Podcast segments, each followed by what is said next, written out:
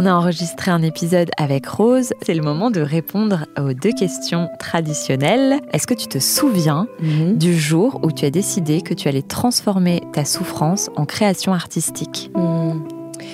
Ouais, je crois que quand j'ai pris conscience de ce qui se passait dans mon corps, de ce chamboulement euh, euh, hormonal, de cette tristesse, de cette colère, de toutes ces réponses qui me traversaient, euh, ces questions qui me traversaient et ces réponses que j'arrivais pas à avoir, je, je- je me suis dit, je peux pas rester en, en vase clos, il faut que j'aille contacter d'autres gens, il faut que j'aille euh, à, à la rencontre d'autres énergies.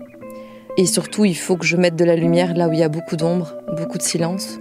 Je prends conscience qu'il faut, qu'il faut en parler, qu'il faut libérer les choses. Je peux pas fermer les yeux et me mettre des œillères à moi. Mm. C'est pas possible.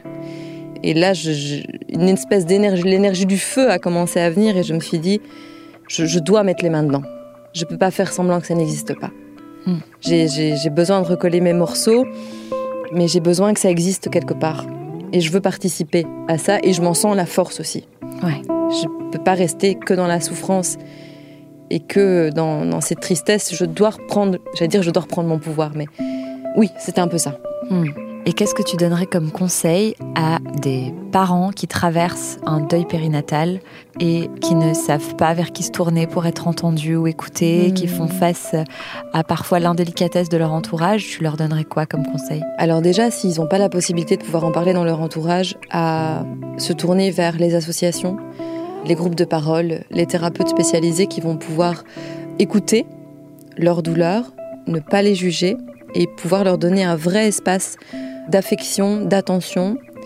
Je dirais aussi aux parents de continuer à en parler en couple, de continuer à, entre eux, de, pouvoir euh, ne pas mettre de, zone de silence à l'intérieur, malgré la souffrance et de, peut-être chacun aussi accepter la vitesse ou la non-vitesse de, son parcours, d'accepter de justement pouvoir euh, parfois avoir l'impression d'aller, d'être à contre-courant même de l'autre, Hmm. Et d'accueillir ça pour voir ce qui, même en soi personnellement, peut nous aider. Parce que c'est pas parce qu'on est un couple qu'on est une espèce de structure figée. Chacun peut avoir des besoins différents.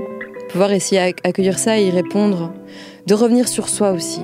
D'avoir ce temps de repli sur soi pour pouvoir vraiment refaire le point de c'est quoi mes besoins. Hmm. Ben, je te remercie beaucoup et euh, je te dis à très bientôt. Merci pour ces partages. Avec plaisir.